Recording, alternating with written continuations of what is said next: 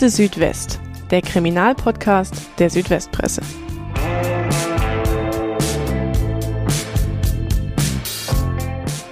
Mitten in der Nacht geht ein Mann durch die Geißstraße in der Stuttgarter Innenstadt. Plötzlich bemerkt er im Eingangsbereich eines mehrgeschossigen Hauses ein Feuer. Der Passant eilt zu einem Nachtlokal und alarmiert die Feuerwehr, doch als die Rettungskräfte ankommen, steht bereits das gesamte Treppenhaus des Altbaus in Flammen und die Bewohnerinnen und Bewohner haben keinen Fluchtweg mehr. Sieben Menschen sterben in dieser Nacht, die meisten von ihnen sind Ausländer, darunter zwei Kinder und eine hochschwangere Frau. Das alles ist am 16. März 1994 geschehen. Es war die größte Brandkatastrophe, die Stuttgart seit Ende des Zweiten Weltkrieges erlebt hatte. Und hinter dieser Katastrophe steckte kein Unfall, sondern ein schweres Verbrechen, verübt von einem notorischen Brandstifter aus Esslingen, der damals 23 Jahre alt war. In dieser Folge von Akte Südwest sprechen wir über den Anschlag und über seine Folgen und wir schauen dabei genauer hin. Auf den Täter, auf das Motiv und auch auf die Frage, ob die Brandstiftung einen ausländerfeindlichen Hintergrund hatte. Außerdem sprechen wir über die Folgen der Tat für die Stadt und über das Gedenken in diesem Jahr. Mein Name ist Moritz Klaus, ich bin Reporter im Nachrichtenressort der Südwestpresse und mir gegenüber sitzt meine Kollegin Tanja Wolter, die Teamleiterin unseres Ressorts. Hallo Tanja. Hallo Moritz. Bevor wir jetzt in die Details der Geschichte einsteigen, der tödliche Brandanschlag ist ja 30 Jahre her. Wie viel hattest du denn damals mit dem Fall zu tun? Ja, wer hier öfters reinhört, der hat ja wahrscheinlich schon bemerkt, dass ich immer mal wieder ältere Kriminalfälle hier ausgrabe und aufgreife. Das sind Fälle, die ich damals als freie Gerichtsreporterin verfolgt habe. Und so war das auch hier bei dem Brand in der Geisstraße. Der Prozess, der fand damals 1996 vor dem Landgericht Stuttgart statt. Ähm, das war zwei Jahre nach der Tat und ich war da bei den wesentlichen Verhandlungstagen dabei, habe darüber berichtet. Ich hatte mir das damals mit einer Kollegin von DPA aufgeteilt. Und jetzt im Nachgang habe ich mir dann auch noch das schriftliche Urteil besorgt von diesem Prozess, immerhin 215 Seiten lang, einfach um auch nochmal die ganzen Details nachlesen zu können. Und ich war mit Blick auf den 30. Jahrestag jetzt auch äh, kürzlich in dem wiederaufgebauten Haus. Da befindet sich heute eine Stiftung drin. Und ich habe ja damals in Stuttgart gewohnt und als damalige Bürgerin der Stadt ging das einem natürlich auch privat nah, wenn man morgens das Radio anmacht und dann plötzlich von einer Brandkatastrophe mit sieben Toten hört. Wobei da lange Zeit ja noch gar nicht feststand, dass es sich um ein Verbrechen handelt, also um eine Brandstiftung. Die Ermittler hatten da zunächst auch ganz andere Theorien.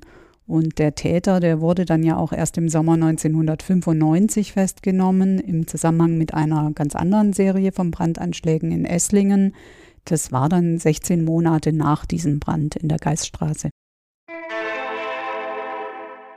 Dieser Podcast wird von der Systemhaus Ulm GmbH unterstützt. Arbeiten Sie mit kriminell veralteter Software? Läuft vieles nicht mehr rund? Wünschen Sie sich mehr Tempo? Dann ist die Systemhaus Ulm GmbH der richtige Ansprechpartner für Sie. Stecken Sie nicht mehr fest in unsicheren und komplizierten Systemen. Gehen Sie den nächsten Schritt in die digitale Welt. Die Software-Experten der Systemhaus Ulm GmbH bringen Ihr Business auf den neuesten Stand. Hochqualifizierte Entwickler bauen maßgeschneiderte Softwarelösungen, die perfekt zu Ihren Aufgaben passen. Aber das ist noch nicht alles. Die Systemhaus Ulm GmbH optimiert auch ihre Arbeitsprozesse und bietet erstklassigen Service. Das engagierte Team unterstützt Sie von der Planung bis zur Umsetzung für einen reibungslosen Übergang in die digitale Ära. Mehr Infos auf www.systemhaus-ulm.de. Übrigens, die Systemhaus Ulm GmbH ist seit 30 Jahren Ihr zuverlässiger IT-Full-Service-Partner in der Region. Was war denn die Geiststraße damals für eine Gegend? Ich selbst war damals jung, Mitte 20 und kannte mich als Stuttgarterin äh, so ganz gut im Nachtleben aus. Ich kannte gute Bars und wusste, wo man tanzen geht. Und diese Ecke, das war definitiv eine, wo Mann oder erst recht Frau eher vermieden hat. Das war so ein kleiner Platz in der Innenstadt, relativ düster und versteckt. Man lief da auch nicht einfach zufällig vorbei. Und die Altbauten dort sind eher unsaniert gewesen, heruntergekommen und an dem Platz befanden sich so richtige Spelunken.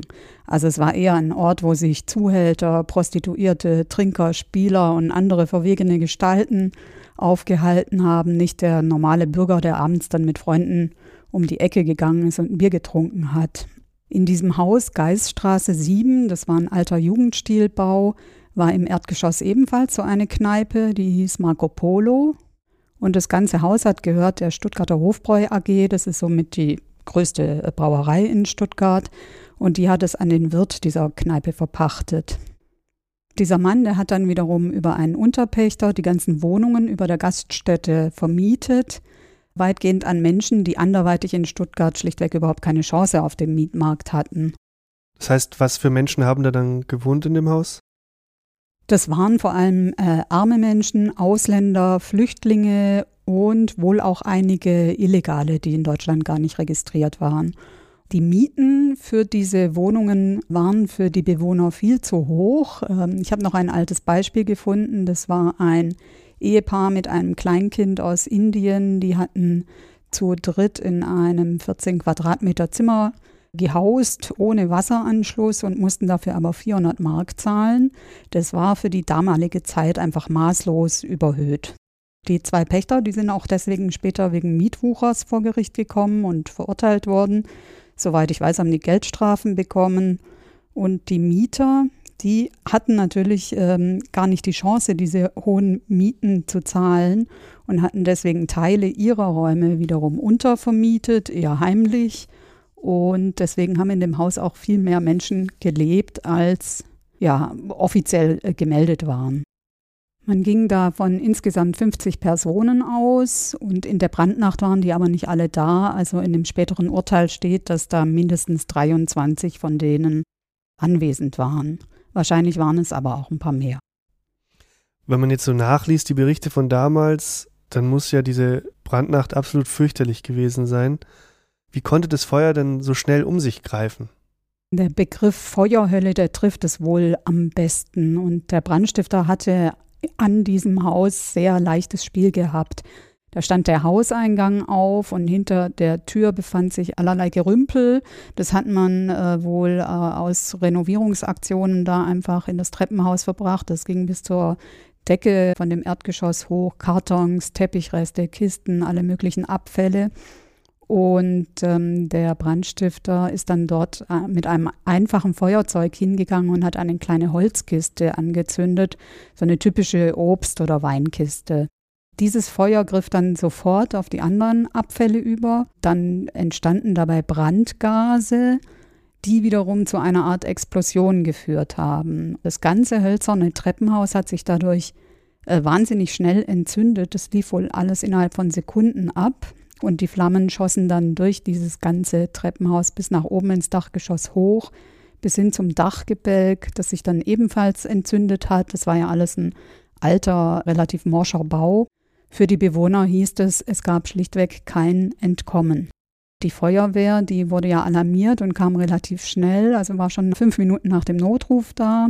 Und da standen die meisten Bewohner dann wirklich schon schreiend an den Fenstern. Ein Teil war auf das Dach geklettert und rief da in Todesangst um Hilfe. Einzelne hatten sich dann an Bettdecken heruntergelassen.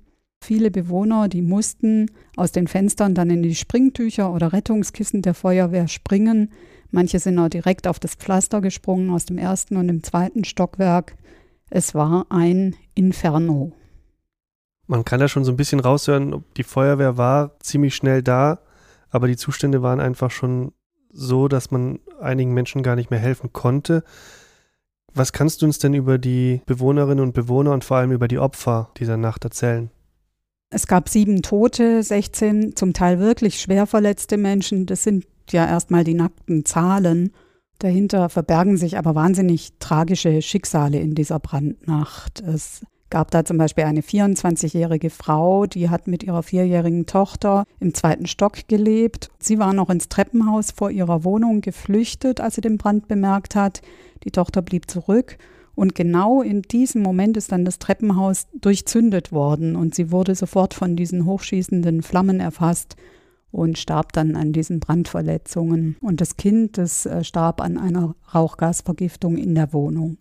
Im äh, Geschoss darüber, da hat sich eine 55-Jährige befunden, auch extrem tragisch. Die ist in Panik auf ein Fenstersims geklettert, zu einem Zeitpunkt, als die Feuerwehr gerade erst damit angefangen hatte, diese Sprungtücher vorzubereiten. Und sie hat dann wohl den Halt verloren.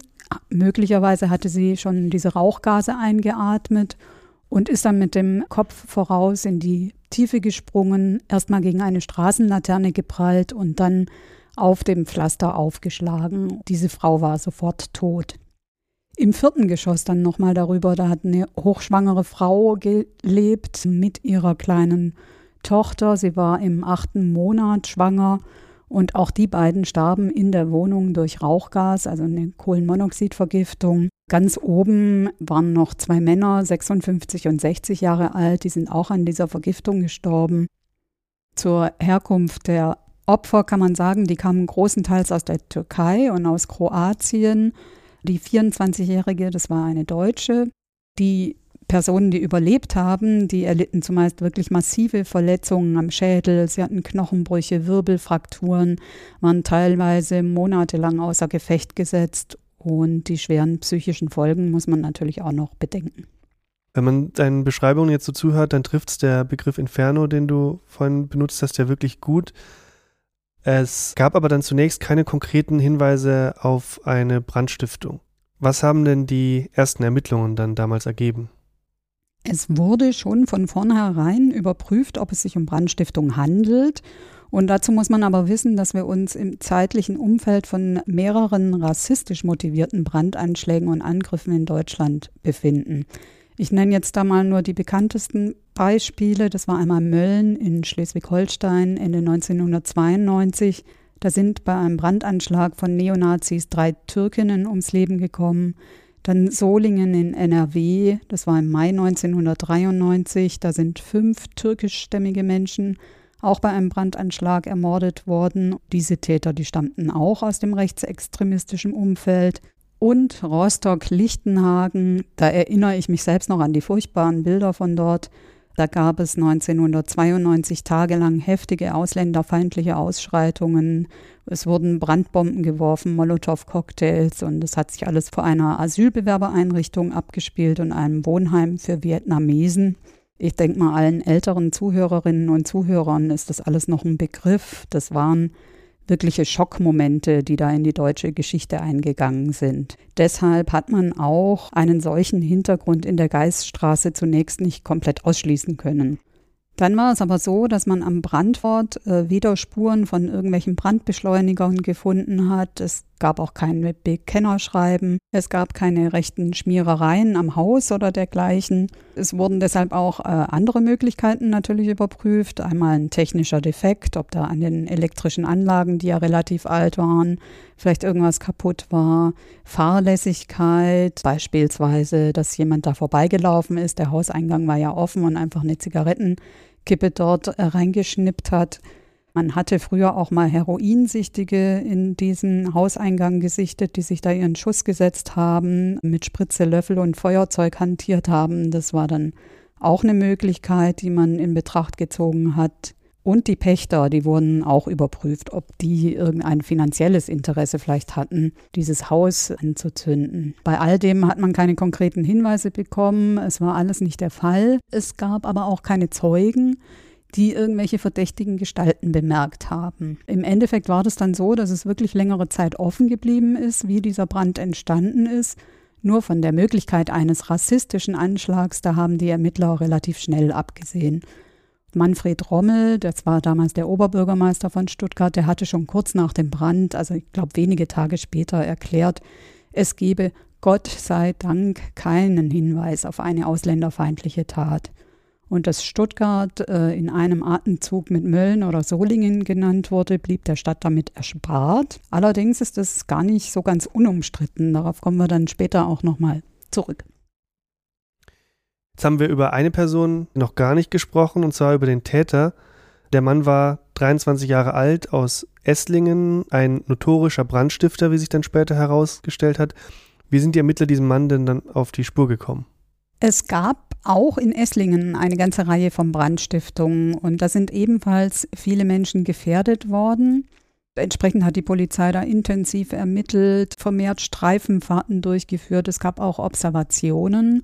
Und genau so ein Observationsteam, die hatten dann am 30. Juni 1995 einen jungen Mann mitten in der Nacht bemerkt. Der lief da ziellos herum und hatte irgendwie den Eindruck erweckt, als wäre er auf der Suche nach einer Möglichkeit, ein Haus in Brand zu setzen.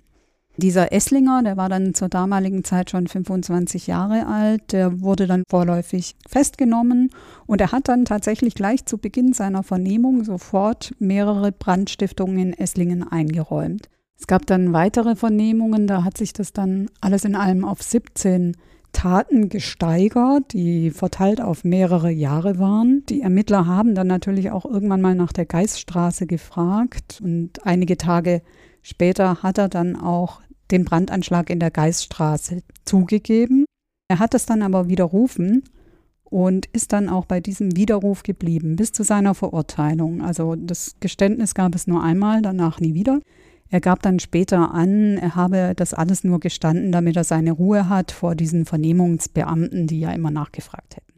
Trotzdem ist er dann vom Landgericht Stuttgart verurteilt worden, auch wegen des Brandes in Stuttgart. Das war 1996. Aber das heißt ja, man hatte irgendwie keine Indizien vom Tatort so richtig. Man hatte nur die Aussage des Mannes, die er zurückgezogen hatte erstmal. Warum hat es dann so gereicht fürs Gericht, um äh, festzustellen, dass er wirklich der Täter war? Es hat nicht nur gereicht für das Gericht, die Richter waren sogar zutiefst überzeugt davon, dass dieses Geständnis zur Geiststraße von ihm zutrifft. Hauptgrund dafür war vor allem, dass der Mann in seinem Geständnis Einzelheiten geschildert hat, die so detailliert eigentlich nur der Täter wissen konnte. Also es waren Einzelheiten, die damals eben nicht aus den Zeitungsberichten hervorgegangen sind. Und es gab da auch eine Tatortbegehung. Da hat er Polizisten exakt die Stelle gezeigt, an denen er den Brand gelegt hat. Und das war dann auch der Entstehungsort des Brandes. Er hat auch gesagt, wo sich die Treppe befunden hat. Und das zu einem Zeitpunkt, als das Haus sich schon im Umbau befunden hat. Nach dem Brand ist da ja alles saniert und wieder aufgebaut worden. Da war die Treppe schon an einem ganz anderen Punkt. Also das hat er auch gewusst und er hat da vor Ort auch geschildert, wie er ein Feuerzeug an so eine kleine Kiste gehalten hat, Obst- oder Weinkiste, wir hatten es ja schon davon. Und auch davon stand nichts in den Medienberichten. Weiter hat er dann erzählt, dass er gleich als es hinter dieser Tür angefangen hat zu rauchen, weggelaufen sei, damit er als Ortsfremder, der da rumsteht, eben nicht irgendwie in Verdacht gerät. Von diesem Geständnis, da gibt es auch eine Videoaufzeichnung, die wurde dann auch von den Richtern in Augenschein genommen. Und da hat er wortwörtlich gesagt, ja, ich bin der Täter. Die Strategie der Verteidigung war es, das Ganze dann so darzustellen, dass der Angeklagte von den Vernehmungspolizisten unter Druck gesetzt worden ist, um eben dieses Geständnis abzuliefern. Das hat sich aber total als haltlos erwiesen. Das war eher das Gegenteil der Fall. In dem Video wirkte er einerseits völlig klar und wach, also überhaupt nicht überfordert. Und es gab auch äh, verschiedene Vernehmungsprotokolle und da ging immer daraus hervor, dass er wirklich mehrmals über seine Rechte belehrt worden ist. Die Polizisten hatten ihm auch gesagt, er soll bitte nicht diese Tat zugeben, wenn er sie denn nicht begangen hat. Und er solle auch sagen, wenn ihm die Vernehmung zu viel wird, also wenn er müde wird, diese Strategie der Verteidiger, die ist ähm, gescheitert, kann man sagen. Mit so einem Brandstifter hatten wir jetzt in unserem Podcast bisher noch nie zu tun. Und äh, bevor wir weiter über den Täter sprechen, erklärt uns mal kurz unsere Kollegin Jasmin Albantoglu, was es mit Brandstiftung überhaupt so auf sich hat. Brandstiftung ist ein eigener Straftatbestand im Strafgesetzbuch. Dort ist in Paragraph 306 eine Freiheitsstrafe von einem bis zu zehn Jahren festgeschrieben, wenn jemand zum Beispiel Gebäude, Hütten, Betriebsstätten, Fahrzeuge oder Wälder in Brand setzt. Davon unterschieden wird die schwere Brandstiftung. Die liegt vor, wenn es um bewohnte Gebäude geht oder um Gebäude, die der Religionsausübung dienen, also etwa Kirchen, Synagogen und Moscheen. Wer solche Gebäude in Brand steckt, muss ebenfalls mit mindestens einem Jahr Gefängnis rechnen, wobei es nach oben zeitlich keine Grenze gibt. Zieht ein Brandstifter bei seiner Tat Menschen in Mitleidenschaft, spricht man von einer besonders schweren Brandstiftung. Wenn eine Person oder mehrere Personen dabei gesundheitlich schwer geschädigt werden, liegt die Mindeststrafe bei zwei Jahren. Wenn Menschen in Todesgefahr gebracht werden, sind es mindestens fünf Jahre. Das gilt auch, wenn die Brandstiftung dazu dient, eine andere Straftat zu ermöglichen oder zu verdecken oder der Täter das Löschen des Brandes verhindert bzw. erschwert. Pathologische Brandstifter oder Brandstifterinnen werden in der Fachsprache als Pyromanen bezeichnet. Der Begriff Pyromanie ist aus dem Altgriechischen abgeleitet von Pyr zu Deutsch Feuer und Mania für Raserei, Wut, Wahnsinn. Wie bei der Kleptomanie handelt es sich um eine Impulskontrollstörung, also ein psychisches Krankheitsbild. Umgangssprachlich war es ja früher so, dass man nicht von einem Pyromanen gesprochen hat, sondern von einem Feuerteufel. Aber egal wie man das jetzt nennt, immer geht es bei diesen Begriffen um Menschen, die zwanghaft Brände legen und die sich dann an den Flammen ergötzen, sage ich mal. Passt unser Täter denn zu dieser Beschreibung? Ich finde äh, großenteils zumindest ja. Denn äh, nach den Feststellungen des Gerichts, da hat er schon angefangen, im Jugendalter Brände zu legen. Da war er gerade mal 15 oder 16 Jahre alt, äh, hat noch im Schwarzwald gelebt und ist da zusammen mit einem Kumpel losgezogen. Die haben dann einmal ein leerstehendes Haus angezündet. Das ist auch kom komplett abgebrannt und auch eine Scheune angezündet. Mit 17 war er vorübergehend in einem Heim und sogar da hat er einen Brand gelegt. Da musste er sich dann selbst vor den Flammen retten und ist da ebenfalls aus einem, einem Ober, oberen Stockwerk gesprungen. Man wusste aber nicht, dass er der Täter von diesen Taten war. Das hatte er dann alles erst nach seiner Festnahme 1995 eingeräumt. Der Polizei war er bis zur Festnahme nur als Schwarzfahrer, als notorischer Schwarzfahrer bekannt. Ich finde aber schon, dass es auch ein bisschen vom üblichen Pyromanen abweicht, weil er hat ja sieben Menschenleben auf seinem Konto. Und er hat auch bei den Brandstiftungen in Esslingen immer wieder zumindest zahlreiche Menschenleben gefährdet. Das war ja mehr oder weniger Zufall, dass da gar nichts passiert ist, also zumindest nichts Schlimmes, dass dort also niemand getötet worden ist oder schwer verletzt worden ist. Psychiater sagen allerdings, dass Serienbrandstifter in der Regel keine Menschen umbringen wollen. Unser Täter hat aber ganz bewusst in Kauf genommen, dass Menschen zu Tode kommen können. Er hat ja in fast allen Fällen Häuser als Brandobjekt sich ausgesucht, die bewohnt waren. Und er hat immer nachts zugeschlagen, wenn die Menschen schlafen, also völlig arglos sind und von so einem Feuer ja auch überrascht werden. Das heißt, er weicht da schon so ein bisschen vom klassischen Brandstifter ab. Du hast gerade auch gesagt, er hat als Jugendlicher in einem Heim gewohnt und schon damals Brände gelegt. Das deutet ja schon in die Richtung, dass es im Leben des Mannes früh Probleme gab. Wie war das denn wirklich in der Zeit vor seiner Festnahme? Also gab es diese Probleme oder lief sein Leben eigentlich geregelt ab? Wenn es jetzt nicht diese ganzen vielen Toten gäbe, die Verletzten und auch die psychischen Folgen, die das ja alles für Überlebende, Hinterbliebene und auch Rettungskräfte hatte, müsste man eigentlich sagen, das ist eine ziemlich arme, klägliche und traurige Gestalt, also bemitleidenswerter Mensch. Aber angesichts des Leids, was er da über viele gebracht hat, fällt mir das natürlich ein bisschen schwer.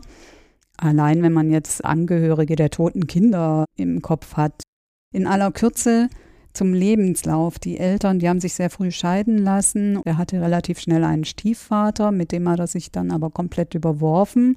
Ist auch nicht ganz ausgeschlossen, dass er von ihm geschlagen wurde. Dann hat er Hauptschule gerade so geschafft, eine Kochlehre angefangen, die hat er dann aber sehr schnell abgebrochen, lebte dann vorübergehend auf der Straße im Obdachlosen- und Punkermilieu, soweit ich weiß, in mehreren Großstädten, war aber damals erst 17, deswegen ist er auch nochmal in so ein Heim gekommen er hat gebettelt, er hat sich prostituiert als Stricher. Zuletzt hat er bei Homosexuellen gewohnt, mietfrei gegen sexuelle Handlungen. Er hat sehr, sehr viel Alkohol getrunken, schon seit seiner Jugend, war also ein, wirklich ein Alkoholiker. Hat dann aber 1993 einen Entzug gemacht und den auch geschafft. Er war seitdem abstinent und später hat er dann auch ausgesagt, dass das so das Einzige in seinem Leben war, was er wirklich geschafft hat. Und darauf sei er stolz. Zur Tatzeit in der Geiststraße war er also auch nüchtern. Gab es auch Einschätzungen von außen, die ihn so ein bisschen eingeordnet haben? Es gibt ja bei solchen Prozessen eigentlich immer einen psychiatrischen Gutachter, so natürlich auch in dem Fall. Ich habe dann in meinen alten Unterlagen nochmal danach gesucht und es auch gefunden. Darin hieß es dann, dass Feuer für ihn eine Möglichkeit der Machtausübung war und es war dann auch für ihn wie eine Sucht. Er wurde auch äh, von der Psychiaterin als depressiv bezeichnet, hypochondrisch und ängstlich. Er war wohl auch sehr leicht kränkbar.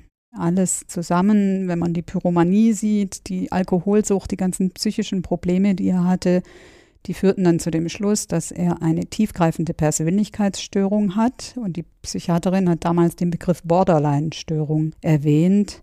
Kurz gesagt, er war sehr instabil, sehr unsicher, hatte ein stark eingeschränktes Selbstbild. Sie hatte da wortwörtlich gesagt, er hat nie zu seinem Ich gefunden.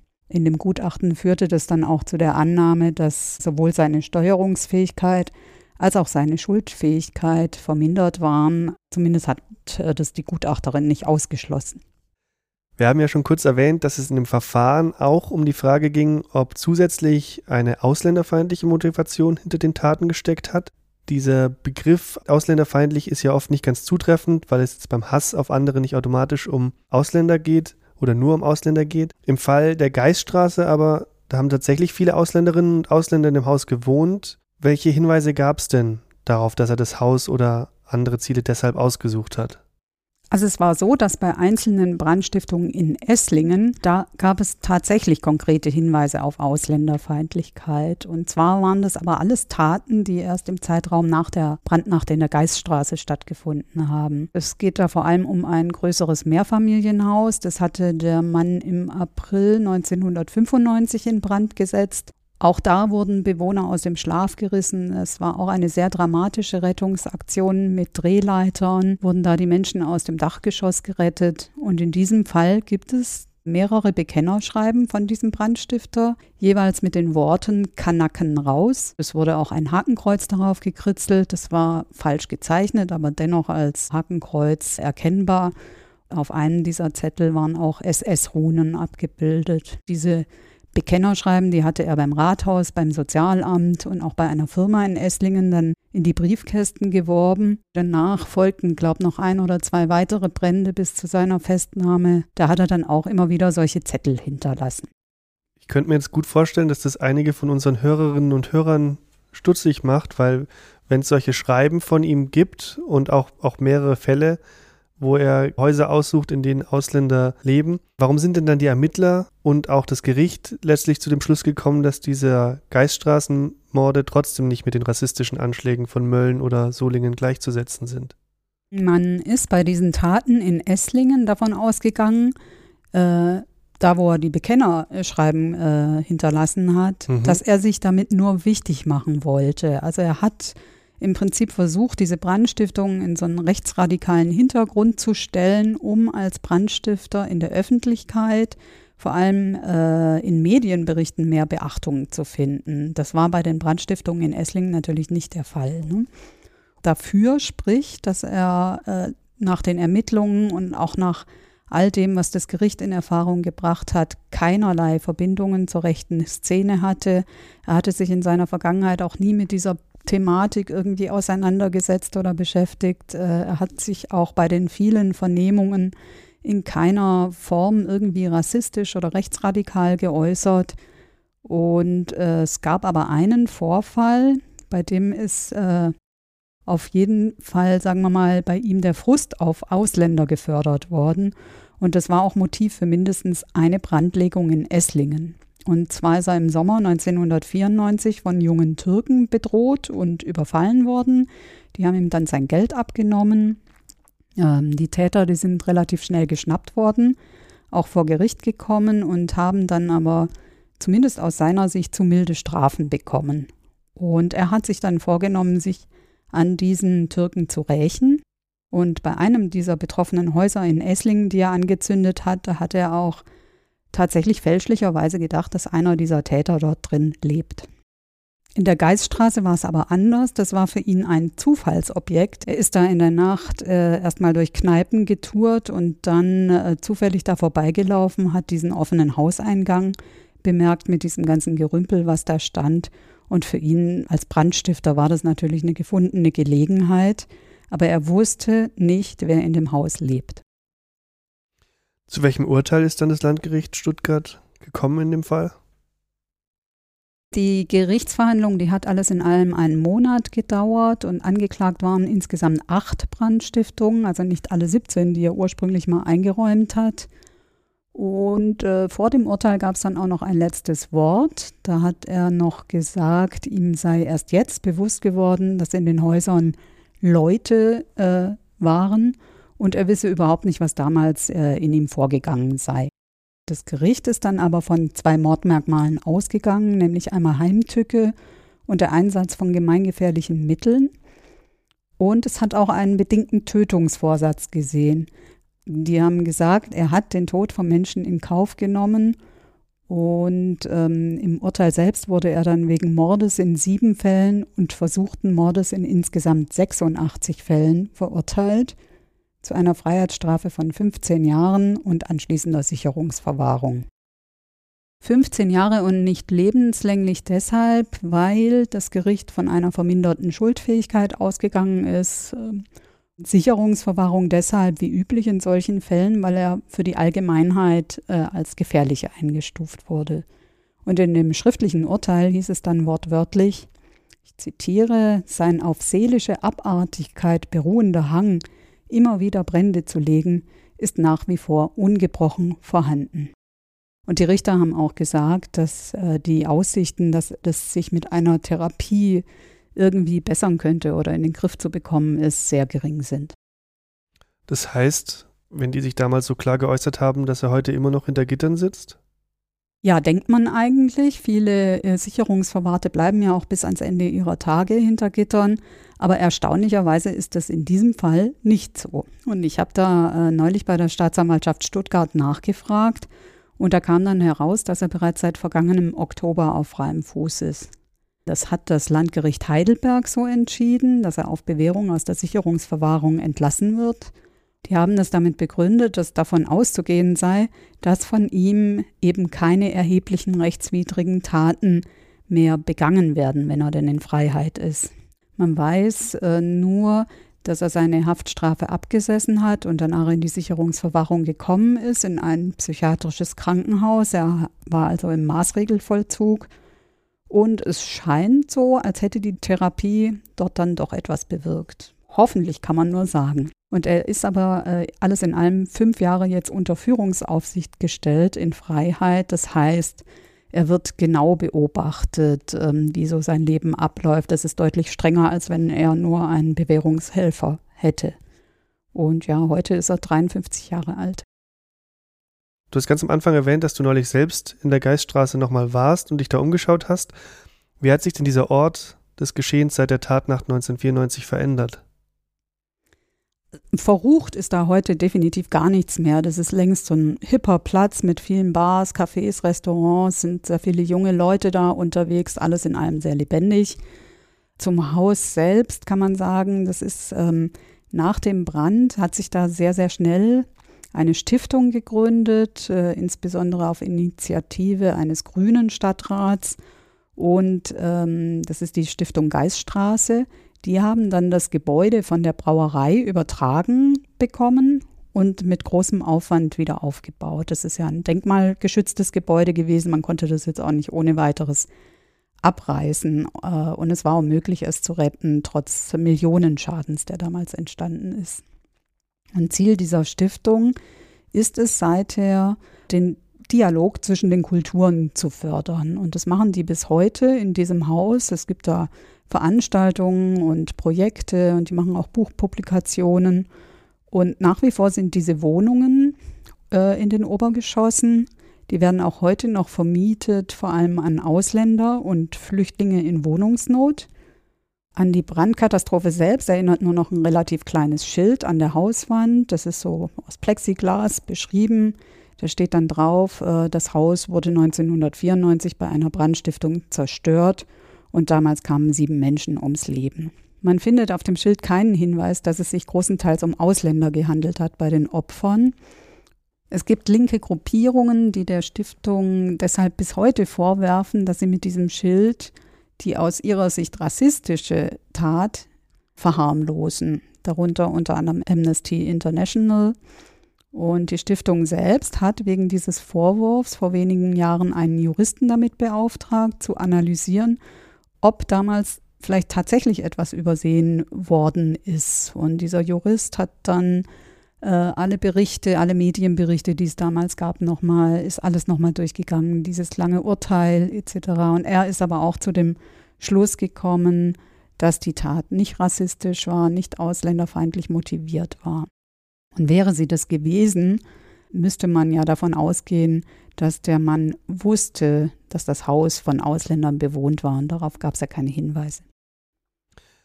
Der Brandanschlag, der jährt sich in diesem Jahr zum 30. Mal.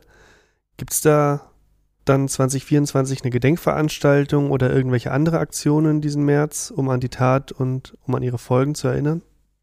Ja, es gibt ein Gedenken und zwar ein ziemlich eindrucksvolles, äh, organisiert von dieser Stiftung Geiststraße. Und geplant ist, dass an dem Jahrestag, das ist der 16. März, abends eine ähm, Erinnerungsstunde auf dem Platz vor dem Haus stattfindet. Und das, dieses ganze kleine Viertel, das soll dann verdunkelt werden. Und es gibt eine Lichtinstallation eines Künstlers, äh, die wird auf die Hauswand geworfen. Und äh, dann haben die ähm, Studenten der Musikhochschule engagiert, die dann in dem Haus an den Fenstern stehen und Blasmusik spielen wollen.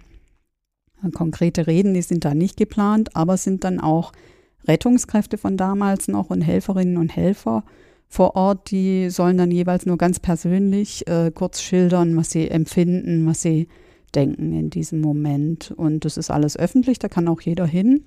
Sicherlich eine sehr traurige Veranstaltung, aber klingt auch so, als könnte es sehr ergreifend sein. Ja, das Ganze fasst einen ja auch schon an, selbst wenn man äh, nicht davon betroffen ist irgendwie oder nichts damit direkt zu tun hatte.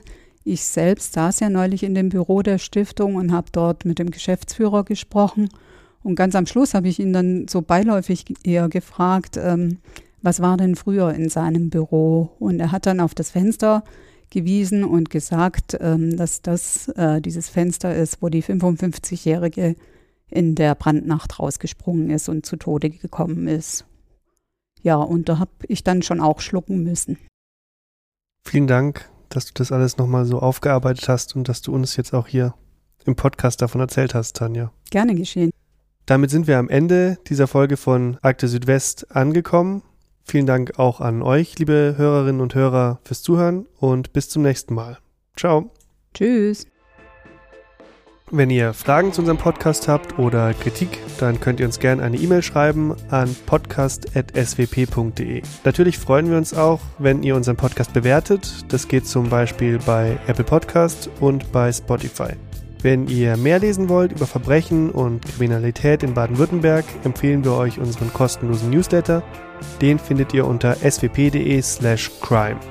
Und wenn ihr Fußballfans seid und aus der Region Ulm kommt, dann haben wir noch eine Podcast-Empfehlung für euch. Im Spatzenfunk geht es in jeder Folge um die Drittliga-Profis des SSV Ulm 1846 Fußball, die jetzt ja tatsächlich die Chance haben, vielleicht sogar in die zweite Liga aufzusteigen.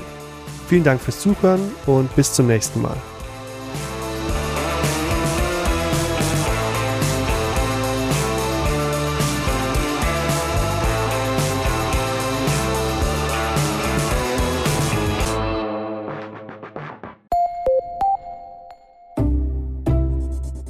Podcast hörst du kostenlos. Möglich wird das durch unsere vielen Abonnentinnen und Abonnenten. Unterstütze auch du Qualitätsjournalismus in deiner Region mit einem Digital-Abo. Teste uns einfach mal einen Monat lang. Alle Infos auf swp.de.